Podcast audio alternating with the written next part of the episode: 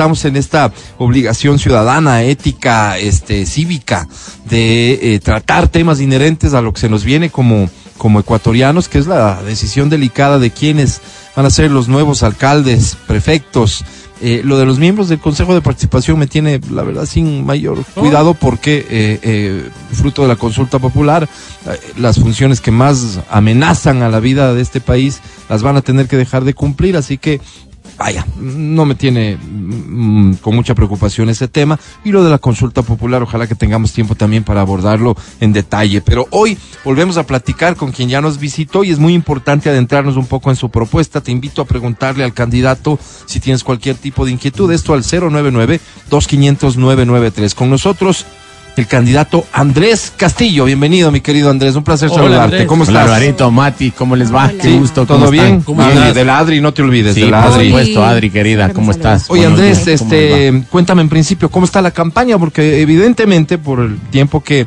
que, resta, porque las cosas se han movido mucho más, siento que la campaña está más prendida, ¿no? Ya se comienzan a ver más cosas en todo orden, tanto a nivel de movimiento de los candidatos que intentan llegar a, los votantes con su propuesta, con su mensaje, pero también lo que es habitual, lamentablemente, en nuestra política, otro tipo de contenidos, de campaña sucia que podría llamarse, de pleitos, de broncas, etcétera. ¿Tú cómo ves la campaña? Bueno, eh, gracias Alvarito y a todos quienes nos escuchan a través de la radio. Es un gusto para mí volver a estar acá y poder conversar con ustedes.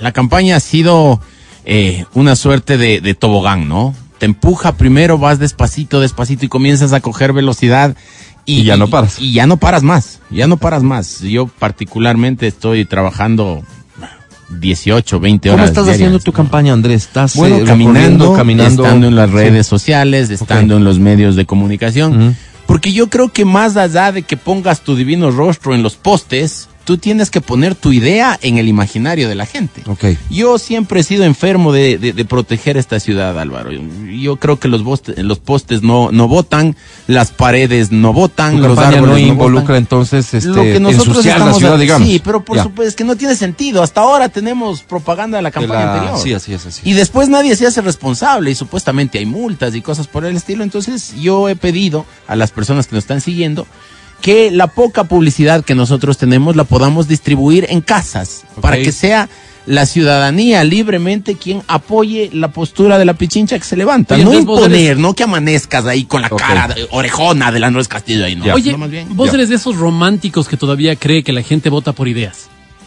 Espero que así sea. Mm. Y además, no soy ningún santurrón, Mati. Mm. Yo también hago contenido en redes sociales que no necesariamente tiene que ver con ideas, sino también de informar a lo que nos estamos enfrentando. Es decir, si es que nosotros, por ejemplo, desde la pichincha que se levanta, estamos proponiendo seguridad, tenemos que hacer publicidad que vaya enancada con el tema de la seguridad. Debemos dar eh, eh, ideas o discursos en torno a los problemas que nos están aquejando, porque si no parecería que es algo lejano, que es algo etéreo. Inclusive llegamos al punto de que hay candidatos que dicen que la seguridad no es, no es competencia de la prefectura, pero que en algo van a ayudar. No, no, no. O sea, no pueden hacerse el quite a un tema tan importante, pero tampoco tienen con qué enfrentar. Tú, en cambio, estás decididamente enfocado en ese tema. Por supuesto. Lo que hay que, lograr es que la gente te crea, lo que hay que lograr es que la gente diga, sí, para mí es una prioridad el tema de la seguridad, entonces creo que el voto se lo tengo que dar a Andrés Castillo. Este proceso de comunicación, de convencimiento, de conocimiento, es un proceso largo, es un proceso complejo y sobre todo, y te preguntaba yo de cómo va la campaña porque quería que me cuentes qué tan en igualdad de condiciones están los candidatos a la prefectura de Pichincha a tu juicio y qué cosas destacan dentro de esto terrible. Es decir, tenemos un gobierno provincial que está empeñado permanentemente en impulsar los temas que supuestamente ha hecho la prefectura. ¿De, qué forma está empeñado y qué está haciendo la, la, prefectura? Tiene un medio de, comunicación, por ejemplo, que es la caja de resonancia, no solo de la señora Pavón, sino del correísmo en general, sí, sí. en donde permanentemente hablan de las bondades de la, de, la prefectura. Yo quiero contarte algo. He estado revisando estos días la ejecución presupuestaria del año 2022. Y hemos visto así como hay 14.14% de, eh, de inversión o de ejecución en el tema de las vías del noroccidente. Por otro lado, tenemos una inversión altísima en publicidad. Pero en ninguna parte de los rubros encuentro yo, por ejemplo, en dónde está la partida con la cual la prefectura pagó la publicidad en los partidos del Mundial que se transmitió por un canal nacional acá en el Ecuador. Ah, hubo publicidad. Yo no vi el mundial en, el canal local, canales, por en, eso. en todos los partidos, en todos los momentos, al comenzar la transmisión, antes de que canten los himnos, después de que canten los himnos. ¿Te en acuerdas cuál era el mensaje? ¿Qué es lo que se comunicaba Bueno, para entonces? hablaban algo de esta cosa de pichincha humana, alguna cosa por el estilo, Ya. cuando estábamos a nada de comenzar la campaña electoral.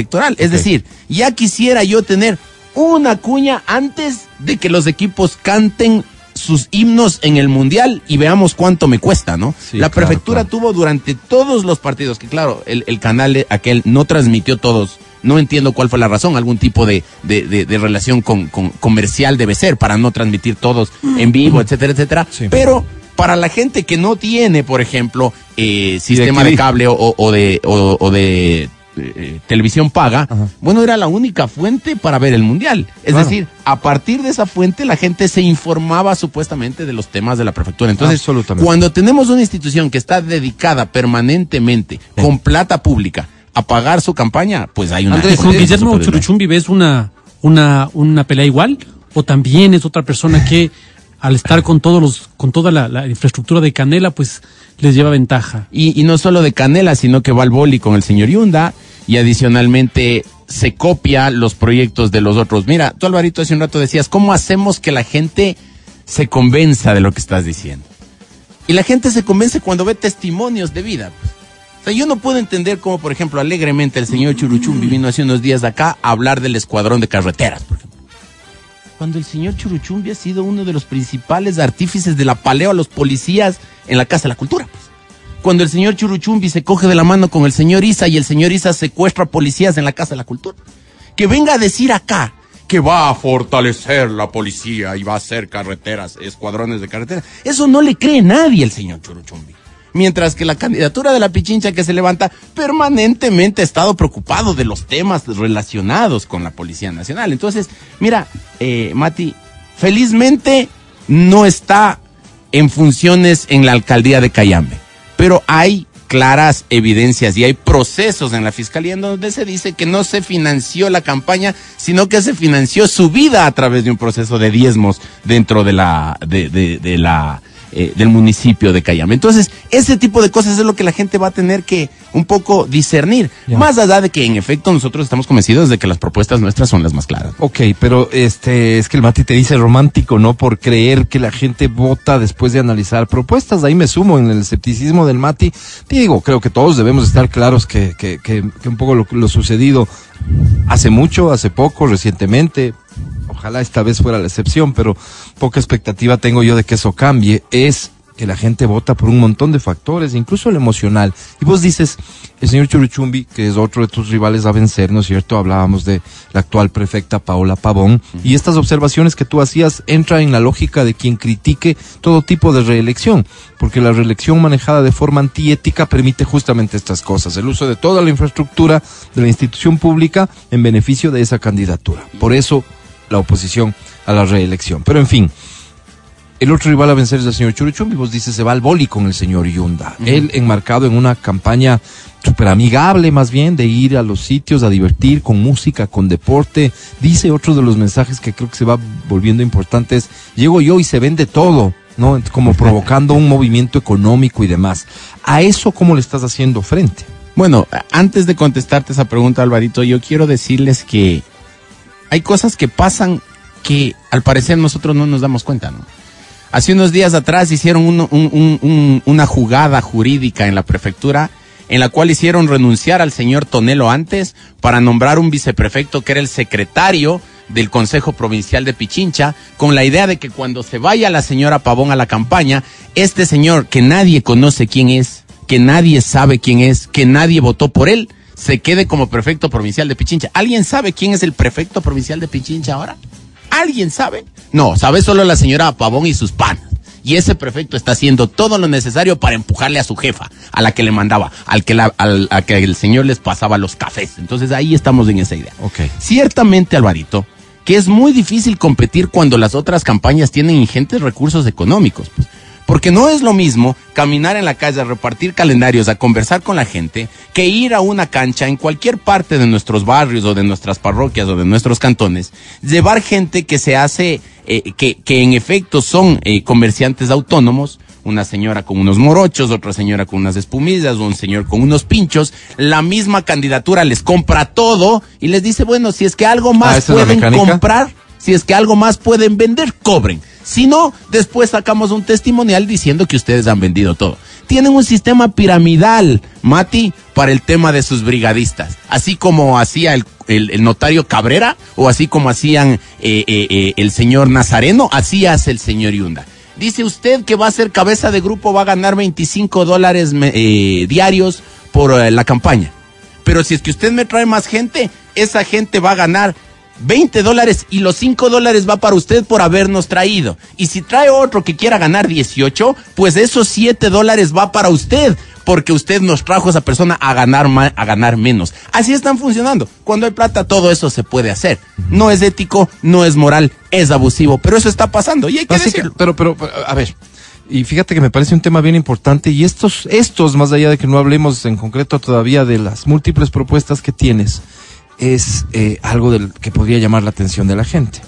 No encuentro nada ilegal en esto que dices porque al final están ofreciendo un trabajo y esto es de toda la vida. O sea, perdón, las movilizaciones políticas, sea de la tienda partidista que sea, sea del candidato que sea, yo hace rato que dejé de creerme que es gente que ama al candidato la que va atrás ahí y se presenta en una manifestación. Es gente a la que se le paga su diario, se le da su almuerzo, se les trae en bus. De eso vemos en todo tipo de movilizaciones de la naturaleza que sea del gobierno, del- de, de los opositores, de todo el mundo. Aquí se está dando trabajo, dirán ellos. Sí, pero la izquierda y estos grupos progresistas y estos grupos populistas que no tienen ningún tipo de lógica política a la hora de hablar doctrinariamente, quiero decir, se llenaban la boca años atrás diciendo que solo los ricos ganaban las campañas y pusieron una ley de control del gasto electoral. Así es. Y hay un límite del control del gasto electoral. Y yo no tengo ningún problema en decirte que en efecto existen candidatos que inclusive con los medios de comunicación acuerdan vueltos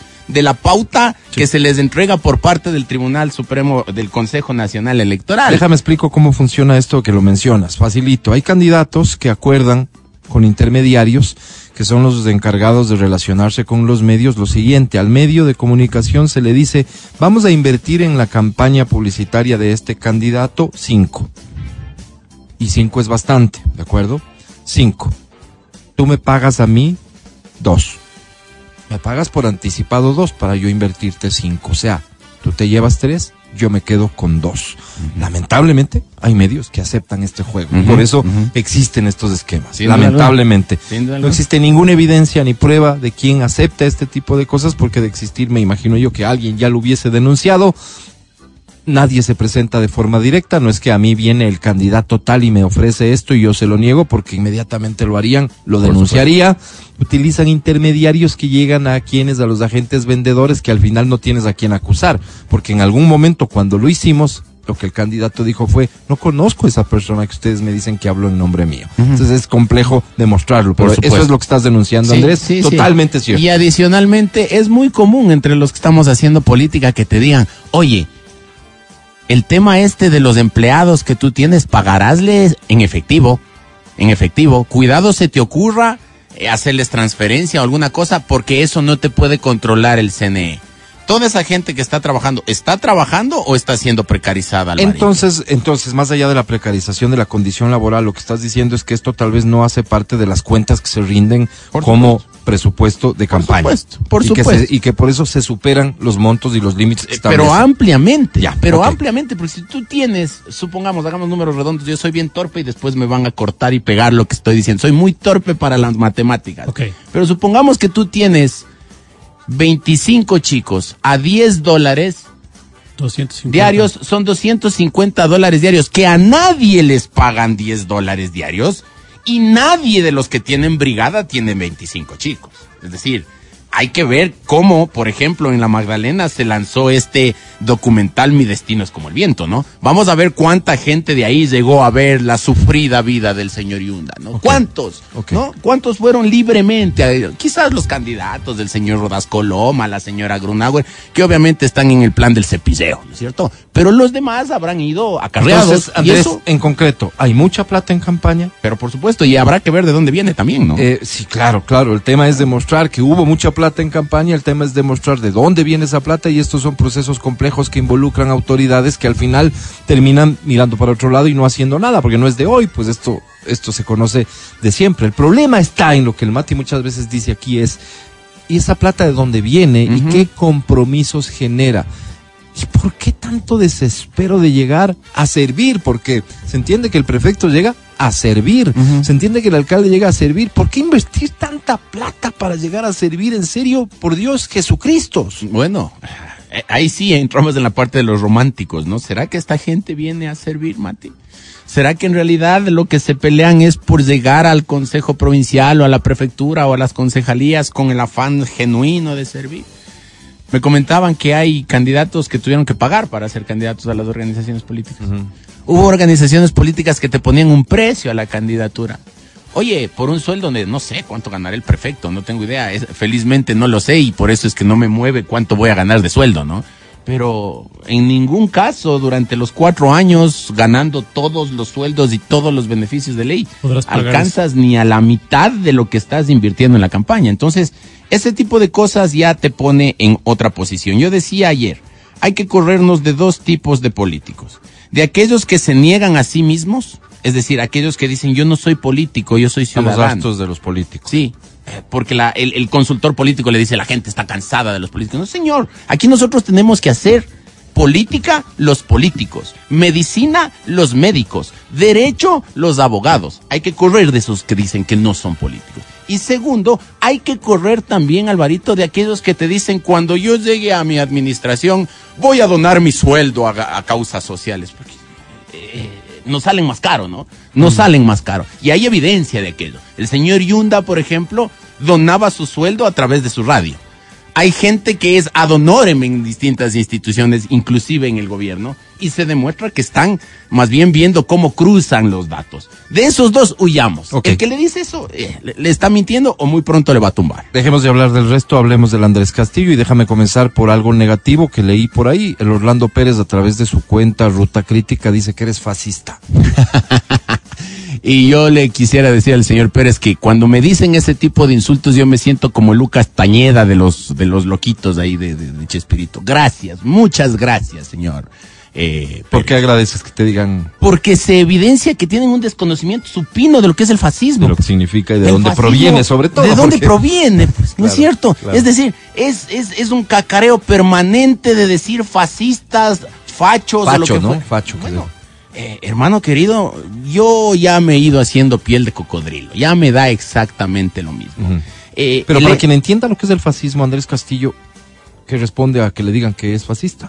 Que están equivocados, que yo soy un tipo firme, que yo respeto las normas, que yo abrazo los postulados de la derecha, que son progreso en libertad, que son desarrollo para la gente, cumplimiento de las normas, respeto a la vida, respeto a la familia, opción preferencial por los más pobres, trabajo con, eh, con, con honestidad y transparencia en las instituciones públicas. Si eso me hace facho, pues muchísimas gracias. Pero yo no les voy a aplaudir yo no les voy a aplaudir que manejen un medio de comunicación como lo manejan y que todas las mañanas se presenten como adalides de las buenas costumbres y, y, de la buena fe y, deban pensiones de alimentos y peguen a su señora y, y levanten el, el, el, discurso de la mujer y no tengan ningún inconveniente en maltratarlas cada vez que les da la gana. Ese doble discurso a mí me da igual. Yo le agradezco al señor Pérez que me diga esas cosas porque se entiende que tiene un desconocimiento absoluto tanto de la teoría política como de lo que en efecto se tiene que hacer en la provincia. Decías eh, eh, que, que, te habías dado la lectura del de, presupuesto, del cumplimiento del presupuesto y demás y veías que había muy poca,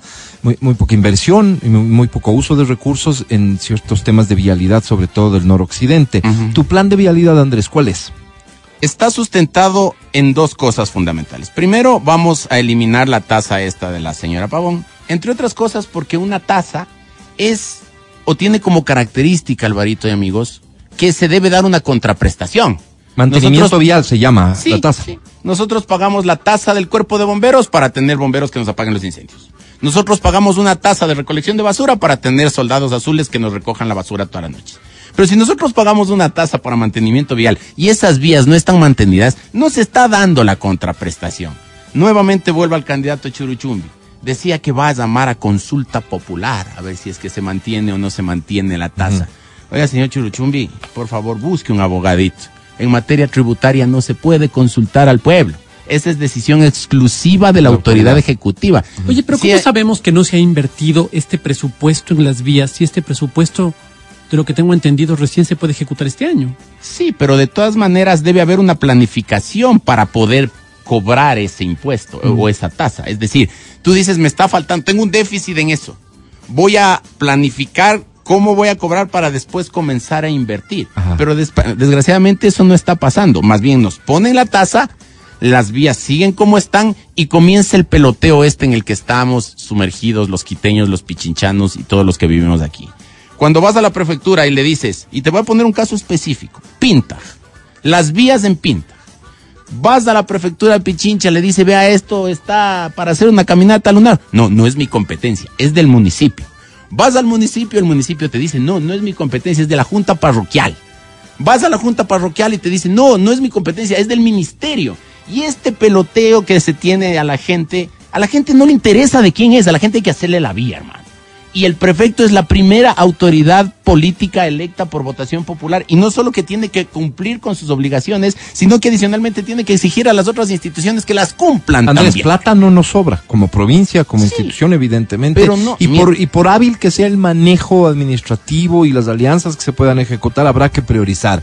En este tema vial, ¿cuál, ¿cuáles van a ser tus prioridades? ¿De, de solución o de nuevas vías? Yo no tengo complejos en decirte que nosotros vamos a echar mano de las alianzas público-privadas. Haremos contratos transparentes y abiertos con instituciones que se hagan cargo básicamente de las dos troncales más importantes, la LOAC Santo Domingo y la Calacalí La Independencia. En el Ecuador nos hemos acostumbrado a firmar contratos con empresas que vienen sin un peso al bolsillo. Te dicen, yo puedo administrar la vía, pero te, lo primero que hacen es ponerte el peaje y después de que te ponen el peaje y ya tienes el chanchito, comienzan a construir. Hay otras empresas serias que sí quieren primero invertir y luego comenzar a Pero yo te digo una cosa, a ver, ¿qué es preferible? ¿No es preferible utilizar más bien ese, ese impuesto que ya está hecho? Esa tasa, sí. Esa tasa. Porque tal vez me cueste más el peaje como ciudadano, pague más de los 18 dólares, termine pagando más a la empresa privada que ejecutar correctamente lo que ya está dado. Ya está dado el impuesto, más bien con ese impuesto, ve, no quiero pagar peaje, sino quiero que mantengas bien las vías. ¿No es factible también eso? Porque ideológicamente yo creo, eh, Mati, que en el Ecuador tenemos que pagar lo que nos cuesta. Tenemos que pagar Así por nos cueste nuestros más de los servicios. 18 dólares que Bueno, los que estamos es quejando. que estamos util... qui- ¿Cuántas veces te has ido tú, por ejemplo, a Santo Domingo? el No, yo voy en bus año? porque no tengo ni carro. Ya, ¿no es Pero cierto? pienso en una persona que se está quejando ahorita que, supuesto. le- que tiene sí, auto. ahí. Sí, pero nosotros tenemos que legislar desde la generalidad, no desde el caso en específico. Pero, pero perdón Ok. un segundo, porque en esta, esta plática me parece súper interesante lo que plantea el Mati y pone sobre la mesa. Es una definición de concepto de administración, es una definición del manejo de lo público, es una definición de si tienes una vía, ¿quiénes deben pagar por mantener esa vía en buen estado? Los que usan esa vía. ¿Por qué todos los ciudadanos de Pichincha debemos pagar si es que no utilizamos determinadas vías que es en donde se va a enfocar el trabajo de la prefectura? Sería mi reflexión modesta. Luego, si la experiencia me dice a mí, porque coincido con esa forma de entender, que desde lo público la eficiencia en el mantenimiento, en el servicio que yo recibo como mantenimiento de esa vía, es malo frente a lo que recibo desde la empresa privada para quien es un negocio. Seguramente muchas personas, como yo, y habrá otras que no, Mati, tienes toda la razón, prefieren pagar no sé cuánto más, porque este ejercicio habría que hacerlo en detalle. ¿Cuánto genera esta tasa? En, eh, ¿Cuánto se, se Como esperaría? 8 millones. Ocho Como- millones. Como 8 millones. No, sí. no es la gran cosa. No pues, es la gran cosa. Y mira, y, y yo te tengo que, que- que decir algo. Imaginariamente salgamos de Quito, estamos en la curva de Santa Rosa y tomamos hacia el sur. Ok. Tú tomas la Panamericana y tú no tienes ningún inconveniente en Machachi sacar tu dólar y pagar, y en Panzaleo sacar tu dólar y pagar, y antes de llegar a Riobamba, no sé cómo se llama ese peaje y San pagar. Andrés. San Andrés y pagar porque la gente ve que hay un servicio, que tienes botones de auxilio, que hay winchas, que la vía es amplia, que está iluminada. La gente no tiene ningún problema.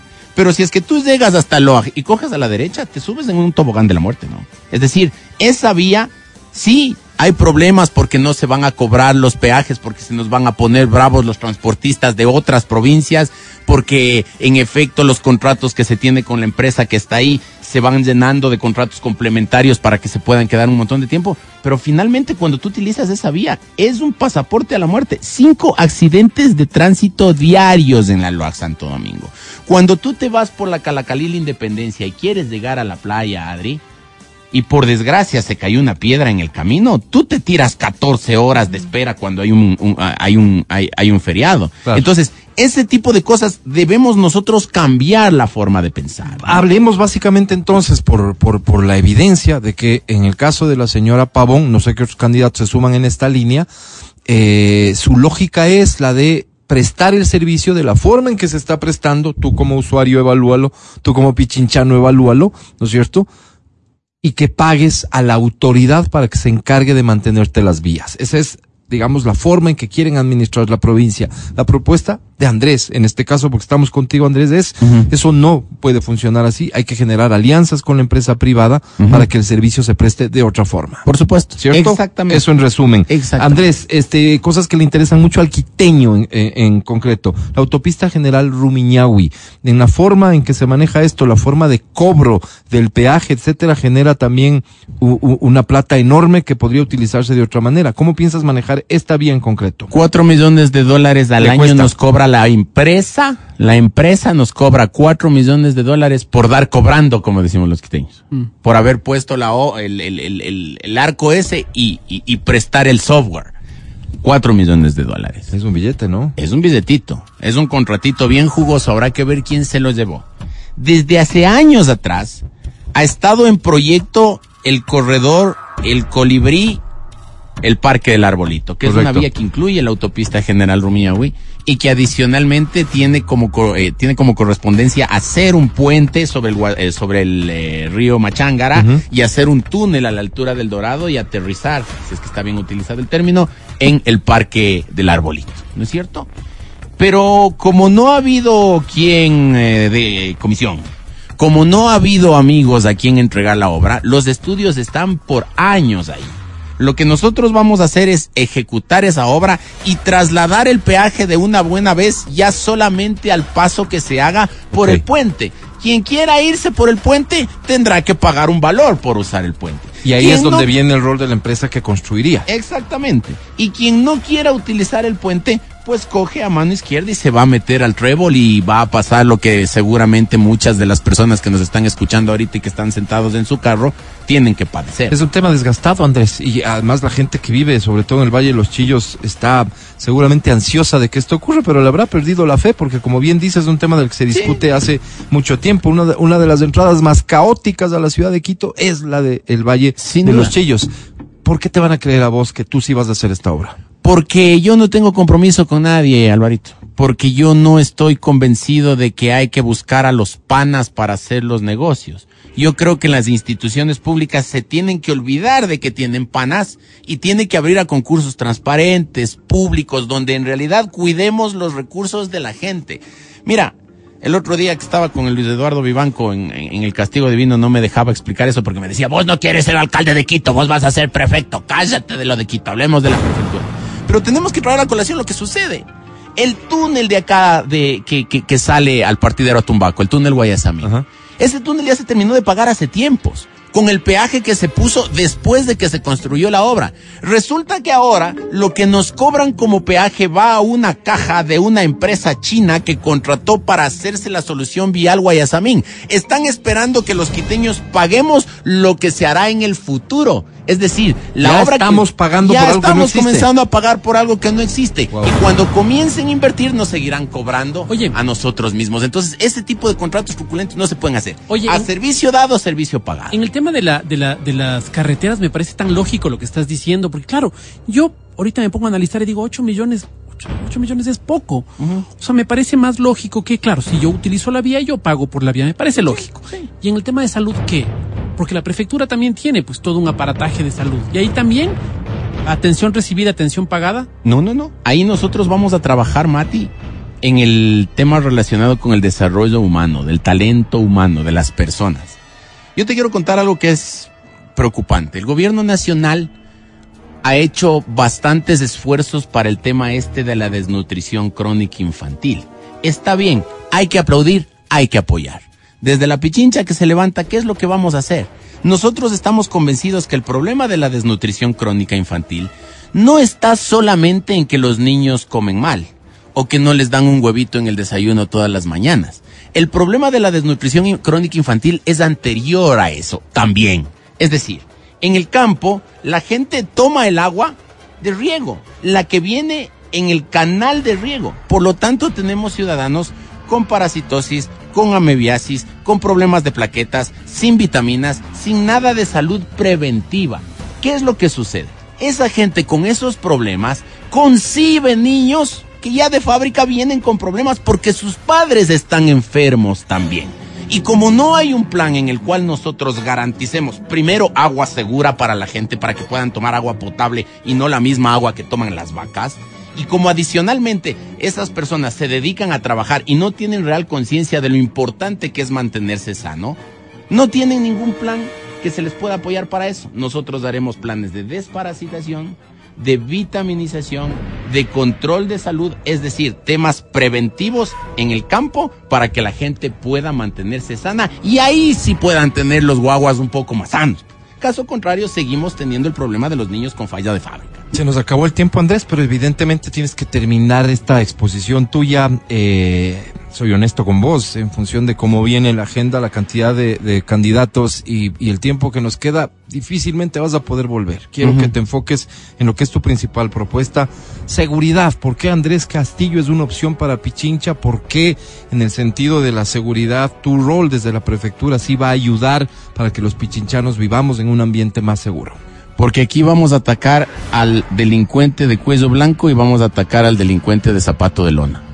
Aquí nosotros vamos a hacer un proceso a partir del cual vamos a tener cámaras de seguridad en toda la provincia. Lo que sucedió con María Belén Bernal es impresentable, Álvaro. Es decir, un tipo mata a su mujer en su sitio de trabajo, la entierra en, una, en un cerro rural de la provincia, se va a su casa, se cambia de ropa, se baña, se va a la fiscalía, está ocho horas supuestamente rindiendo versión y después desaparece. Y los investigadores 15 días después nos dicen que hay evidencia de que el señor se fue para Colombia porque fue captado por una cámara al pasar por un peaje por el Chota. Y en el resto de la provincia de Pichincha, ¿por qué no le pudimos seguir?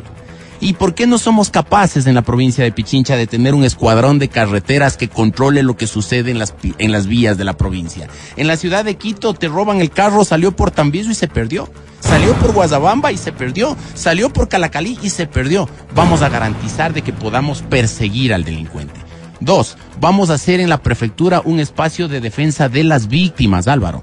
No es justo que nosotros con nuestros impuestos paguemos los sueldos de la Defensoría Pública y la Defensoría Pública defienda a los delincuentes y a la gente a la que le arranchan los aretes, le roban el carro. Tiene que pagar su abogado. Tiene que pagar su abogado. Nosotros pondremos un centro de ayuda eh, jurídica gratuita para todos los habitantes de la provincia. Si es que esto es un gran restaurante en la zona de la Portugal, se apoyará al gran restaurante de la zona de la Portugal. Si es que esto es una persona que le robaron los aretes en San Roque, pues se apoyará a la gente que le robaron los aretes en San Roque. Pero aquí no me vengan con la paparruchada de los derechos humanos de los delincuentes. Patrocinio jurídico. Exactamente. Vamos a defender aquí. Y adicionalmente, estamos ya en conversaciones con varias empresas que a nivel internacional tienen este sistema que te voy a contar. Todos tenemos un aparato celular como este. Todos. Entonces nosotros vamos a contratar una aplicación en donde nosotros podamos hacer evidencia del delito, pero no para que sea una exclusiva en las redes sociales de alguien que firman. Al Mati le cogen aquí a la salida de la calle, le comienzan a saltar y alguien desde la ventana filma y dicen, vean cómo le están reventando al Matías Dávila. No faltará quien diga, bien dado. muy bien, yo quisiera estar ahí. son estos fachos. estos ah. fachos. Malditos fachos. Sí, perseguidores. Entonces, ¿qué es lo que pasa? Suben a la red social eso, pero eso no sirve de nada sino para decir, oigan, no Para el morbo, para satisfacer el morbo la gente, así es. Satisfacer el morbo. Lo que vamos a hacer es que esa plataforma cuide la cadena de custodia de ese video y suba en tiempo real tanto al ECU 911 como a la fiscalía para poder judicializar al delincuente. Y adicionalmente en esa misma plataforma, para las mujeres, para las personas de la tercera edad, para todo el mundo, porque yo no creo que esto es un problema de género, la inseguridad no tiene género. Pero en todo caso, vamos a hacer que dentro de esa plataforma exista un botón de pánico. El Álvaro Rosero sale de la radio, pegado sus tragos, coge un Uber y resulta que en lugar de irse para eh, donde el Álvaro vive, el Ah, carro ah, comienza a irse para, para. ¿No es cierto?